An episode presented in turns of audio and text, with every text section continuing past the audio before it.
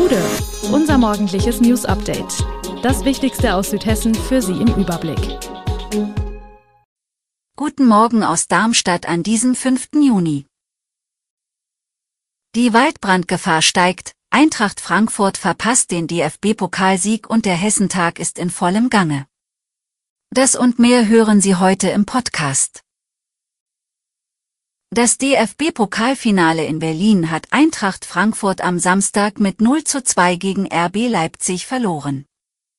Für Oliver Glasner war es das letzte Spiel als Trainer der Eintracht.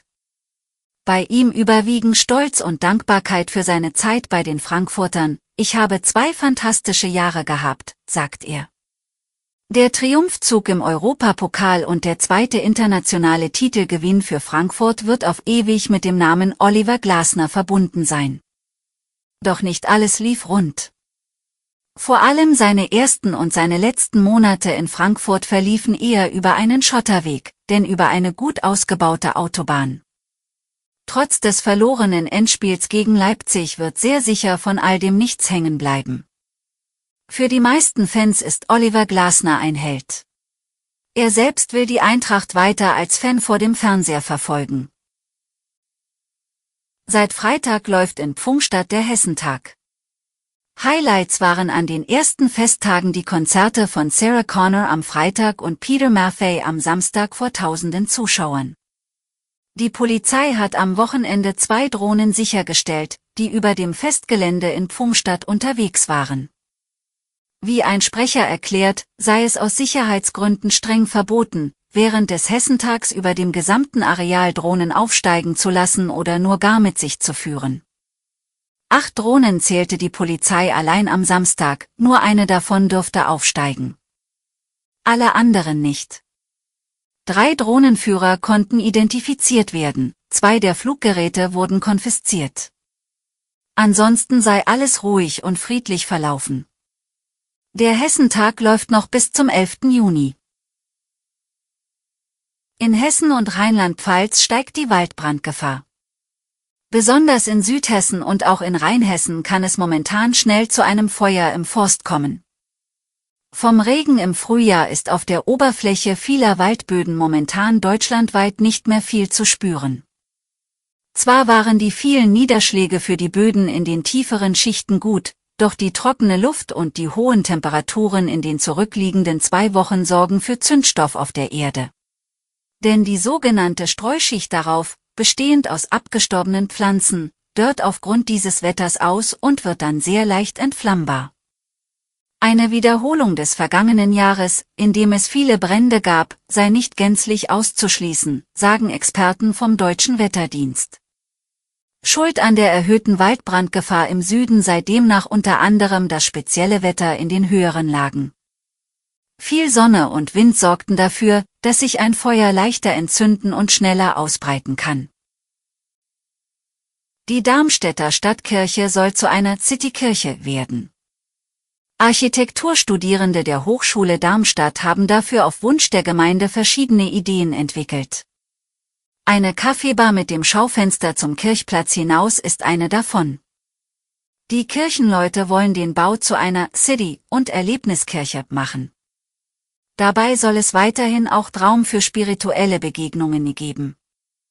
So steht es im Konzept einer Stadtkirchenarbeit 2030, mit dem die Gemeinde und ihr Pfarrer Carsten Gollnow jetzt um Mitstreiter werben. Die Studierenden sollten dafür einen flexiblen Rahmen entwerfen. Sie dürften ohne Rücksicht auf Baukosten oder Denkmalschutz ans Werk gehen. Drei Vorgaben gab es allerdings. Ein Café, Rückzugsräume und eine lose Bestuhlung sollten sie einbauen.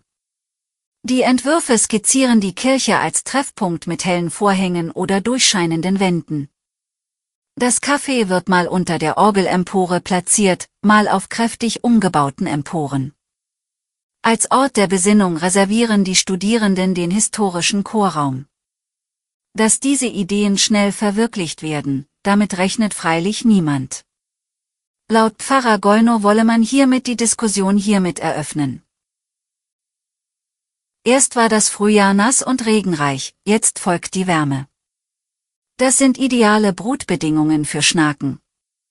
Deswegen warnt nun auch der Naturschutzbund vor Stechmücken. Alle Vorzeichen deuten darauf hin, als könnte dem Kreis Groß-Gerau eine Mückenplage bevorstehen. Tatsächlich hat die Stechmückensaison laut Schnakenexpertin Xenia Augsten schon Mitte März begonnen. Zu diesem Zeitpunkt befindet sich die Sumpfwaldstechmücke im Larvenstadium. Schnaken benötigen für ihre Entwicklung stehendes Wasser. Können die Stechmücken ungehindert heranwachsen und sich vermehren, entwickele sich eine Population exponentiell.